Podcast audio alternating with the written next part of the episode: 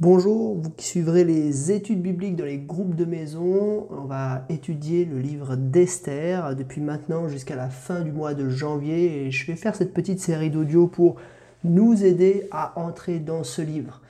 Euh, donc voilà, quelques mots tout d'abord d'introduction au livre d'Esther de manière générale et puis ensuite on euh, s'attachera dans ce premier audio simplement au chapitre 1.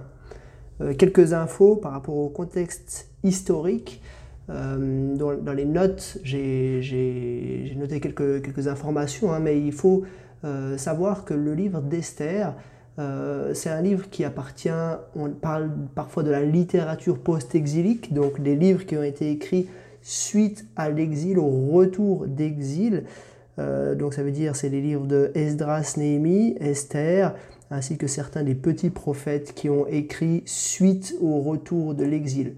Donc il faut, il faut se mettre un petit peu dans, dans, le bain dans cette période-là. Hein. Donc c'est les périodes par exemple où euh, euh, les prophètes Agé, Zacharie, Malachi euh, ont, ont, écrit. Donc le peuple est rentré de l'exil babylonien après 70 années. Et puis en fait, bon, au début c'est un petit peu le rêve, voilà, le, le, peuple est là, et puis ils ont retrouvé une certaine liberté, une certaine autonomie, euh, de la part de Cyrus en 538 avant Jésus-Christ. Sauf que euh, les choses vont pas se passer aussi bien qu'il l'espérait, c'est-à-dire que bon, ils vont déjà premièrement, euh, ce qu'on va découvrir, c'est que tous les Juifs vont pas rentrer, mais beaucoup vont rester dans les endroits où ils se seront bien installés pendant 70 années de, de, captivité, ou alors ils vont s'installer dans l'empire médo-perse, dans les villes de l'empire médo-perse ils vont faire de, voilà, du, commerce, ils vont, voilà, ils vont s'établir là. Et puis petit à petit, euh, ben, il va y avoir comme deux judaïsmes qui vont se mettre en place. Un judaïsme euh, euh, à Jérusalem, on va dire, qui va être le cœur du judaïsme, et puis un judaïsme de la, un peu éparpillé partout dans les empires qui vont traverser les siècles qui suivent l'histoire d'Esther. Donc euh, c'est euh, justement c'est intéressant parce que c'est un regard sur euh, le peuple juif resté. Donc ils sont dans la ville de Suse, capitale de l'empire médo-perse à l'époque où ça se passe. et donc c'est des juifs qui ne sont pas retournés à Jérusalem mais qui sont restés là-bas et qui ont mené leur vie loin de, de, de Jérusalem. ce qu'il faut dire, c'est que donc euh, pour bien situer les personnes, on a, on a cette succession de quatre empires. Tout d'abord l'empire assyrien qui, un peu à l'époque d'Ésaïe, là, à ce moment-là, a euh, envahi le nord d'Israël. Ils ont pris en captivité les dix tribus du nord. Euh, ces dix tribus, elles vont par la suite un petit peu revenir. Certains vont revenir hein, après la captivité assyrienne, mais de fait, le royaume du Nord va jamais vraiment euh, réexister comme il a existé dans le passé. Ça va donner naissance aux Samaritains, mais ça va, être un peu un peuple mélangé avec des traditions, différentes traditions qui vont se mettre ensemble et qui vont donner naissance au peuple samaritain. Euh, et puis ensuite, euh, en 586, avec, avant Jésus-Christ, on a les, Babyloniens. En fait, un petit peu contre toute attente, hein, les Assyriens qui étaient la grande menace vont être détrônés par un peuple qui est pas très grand, euh, mais qui tout d'un coup va monter en puissance, les Babyloniens, et qui vont euh, vraiment euh, pour prendre, prendre de l'influence dans toute la région. Et donc les Babyloniens vont déporter tous les habitants du royaume du sud, donc les, habitants de Juda et le Benjamin, et ils vont détruire voilà, pratiquement tout détruire la ville de Jérusalem. Et pendant 70 ans, le peuple va être en exil. Et puis après 70 ans, euh, il y a un autre empire qui va prendre le dessus sur les Babyloniens, qui vont, voilà, ils vont, ils vont prendre leur capitale Babylone, c'est l'empire médo-perse. Euh, et l'empire médo-perse, qui est un, empire ancien à ce moment-là, hein, mais euh, voilà, eux, ils vont, ils vont permettre, c'est un empereur qui s'appelle Cyrus, qui va permettre le retour de, du peuple d'Israël à Jérusalem et ils vont permettre aussi par après hein, la reconstruction du temple, à l'époque d'Esdras, la reconstruction de la muraille, à l'époque de Néhémie. Euh, et voilà, c'est un peu, euh, c'est sous cet empire-là que l'histoire d'Esther euh, se déroule. C'est donc un immense empire, euh, l'empire médo-perse. À l'époque d'Esther, c'est un empire hein, qui, qui, qui, va de, c'est le verset 1 qui nous le dit, hein, de l'Inde jusqu'à l'Éthiopie, donc c'est vraiment gigantesque. Et Esther, elle va se retrouver vraiment avec une place euh, unique en étant la, reine, l'épouse hein, du roi Assuérus, qui s'appelle, euh, enfin, il s'appelle aussi le roi Xerxès Ier. Euh, et du coup, Esther va, va, devenir la reine de cet immense empire médo-perse.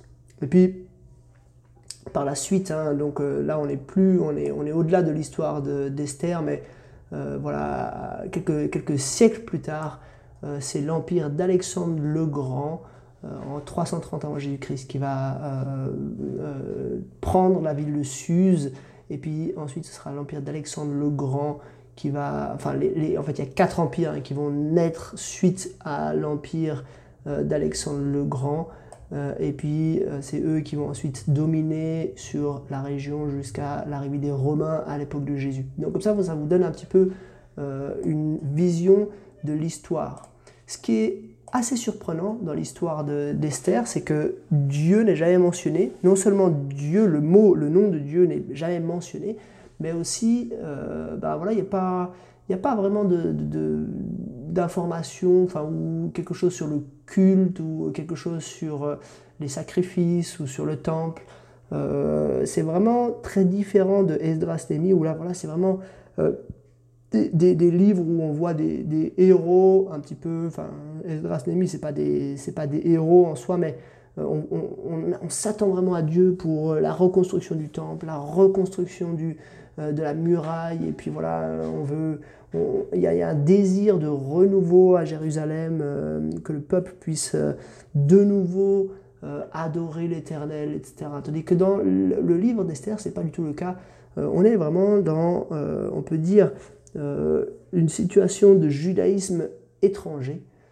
et on va le voir, hein, Esther, malgré tout, c'est, en tout cas au début du livre, c'est probablement un peu une anti-héroïne, en tout cas dans la pensée juive de l'époque, sans doute, euh, elle n'était pas quelqu'un de, très, de très enviable. Hein. En fait, elle était complètement intégrée à la société de Suse. Elle s'intègre au harem d'Assuérus. De, et puis voilà, elle va faire tout, tout ce qui est demandé d'elle, c'est-à-dire qu'elle va se préparer pour pouvoir plaire au roi. Elle va recevoir une, une formation un peu en esthétique, en séduction, hein, pour pouvoir plaire au roi Assuérus.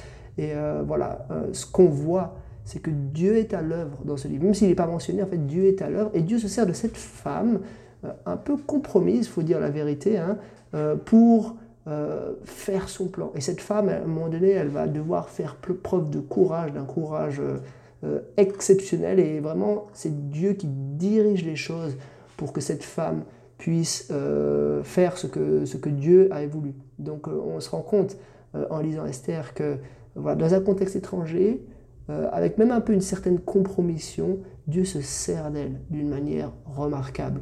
Euh, c'est donc pas du tout une héroïne, c'est un petit peu une anti-héroïne, en tout cas au début, euh, mais malgré tout, Dieu va se servir d'elle. J'ai donné comme titre à, toute la série, c'est le courage de la dépendance.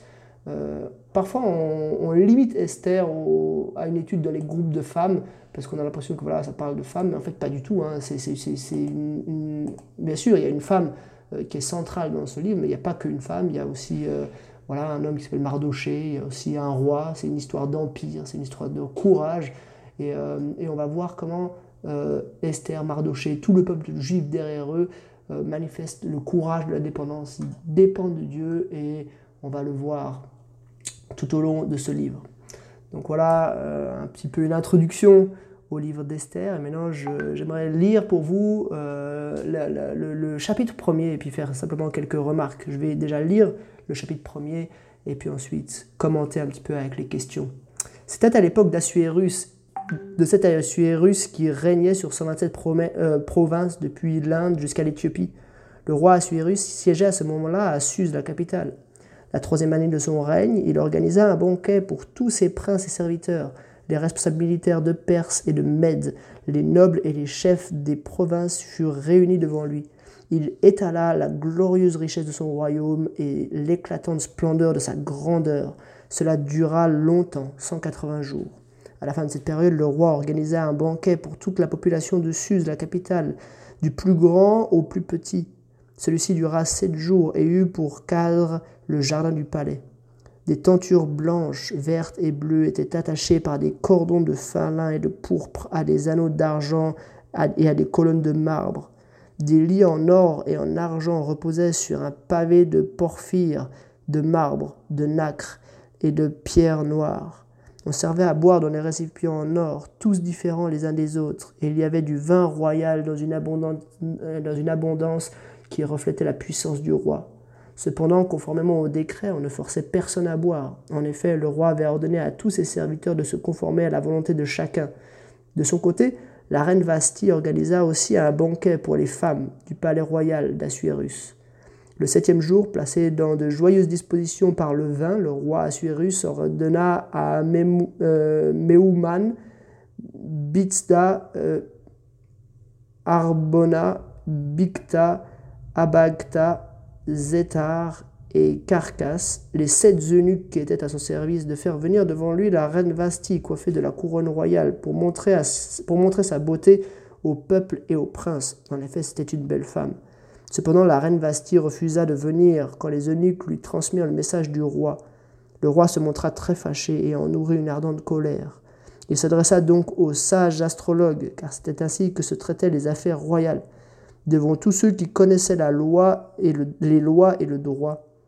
Son proche entourage était composé de Karshena, Shetar, Admata, Admata Tarsis, Médès, Marsena, Memoukan.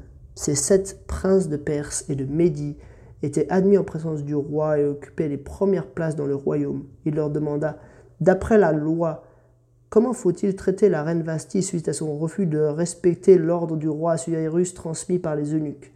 Mais répondit devant le roi et les princes Ce n'est pas seulement vis-à-vis du roi que la reine Vasti s'est mal comportée, c'est aussi vis-à-vis de tous les princes, de tous les peuples qui habitent toutes les provinces du roi Assuérus. En effet, l'attitude de la reine déteindra sur l'ensemble des femmes et les incitera à porter un regard méprisant sur leur mari. Elles diront le roi Assuérus avait ordonné qu'on fasse venir la reine Vasti devant lui, elle n'y est pas allée. Aujourd'hui déjà, les princesses de, Perse et de Médie qui ont entendu parler de l'attitude de la reine s'adresseront de la même manière à tous les princes du roi, ce qui entraînera beaucoup de mépris et de colère. Si le roi le juge bon, il devrait émettre un édit royal et l'inscrire dans les lois de Perse et des Perses et des Mèdes, avec défense d'y enfreindre. Les édits interdiraient à Vasti de se présenter devant le roi Assuérus et préciserait que le roi ordonnera, euh, le roi donnera le titre de reine à une autre qui soit meilleure qu'elle. Le décret du roi sera connu dans tout son royaume, malgré son immensité, et toutes les femmes honoreront leur mari du plus grand au plus petit. Le roi et les princes trouvèrent leur conseil bon. Et le roi agit conformément à la parole de Memoukan, qui envoya des lettres à toutes les provinces, et à chaque province dans son écriture, et à chaque peuple dans sa langue, pour dire que tout homme devrait être le chef de son foyer et y parler sa langue maternelle. Voilà jusqu'ici la lecture de ce premier chapitre. Euh, et voilà quelques informations. Donc euh, il s'agit un petit peu d'une introduction euh, dans la cour de, de Médo-Perse, dans la cour de Suse, euh, et on découvre un petit peu comment fonctionnait cette cour. Quel est le problème? Donc c'est la première question d'observation hein, qui est posée naturellement. Le problème c'est cette femme euh, Vasti, la reine de l'Empire, euh, qui refuse d'obéir à son mari. et voilà, c'est quoi le problème pour, au sein de la cour, pour l'ensemble des personnes? C'est que déjà, premièrement, bah, c'est un problème par rapport à Assuérus, mais c'est aussi un problème qui risque de s'étendre et qui risque de poser des problèmes d'autorité euh, de manière générale euh, devant le roi. On découvre un petit peu ce roi Suérus, hein, un homme qui aime manifestement faire la fête, quand même six mois de fête, euh, un homme qui aime aussi étaler sa, richesse. un homme probablement qui aime aussi le vin, hein, parce que voilà, il nous est dit au verset 10, hein, le septième jour placé dans de joyeuses dispositions par le vin, le, soir, le roi Assuérus, un homme qui aime aussi les femmes. Donc euh, voilà, ça, ça nous dresse un petit peu le portrait. Et puis ce qui est intéressant, c'est de voir comment le problème est résolu, donc sur conseil des astrologues, sur conseil des princes euh, qui sont avec lui dans sa présence. Assuérus va édicter une nouvelle loi une loi des Mèdes et des Perses, hein, comme euh, on entend des fois dans l'expression, euh, les lois des Mèdes et des Perses, c'est des lois qu'on ne pouvait pas vraiment euh, modifier normalement, mais que la reine Vasti pourra plus être reine, elle va être destituée. et donc voilà, c'est un peu comme un, message, un exemple qui est envoyé à toutes les femmes de l'Empire pour leur dire, voilà, vous ne pouvez pas agir de cette manière-là, euh, et en fait, pour maintenir la pression, un peu pour maintenir l'autorité des hommes, euh, le roi, sous l'influence de ses conseillers, va mettre en place cette loi. Alors, une fois qu'on a observé ces choses-là, là, on a bien compris le chapitre, on passe à la phase de compréhension.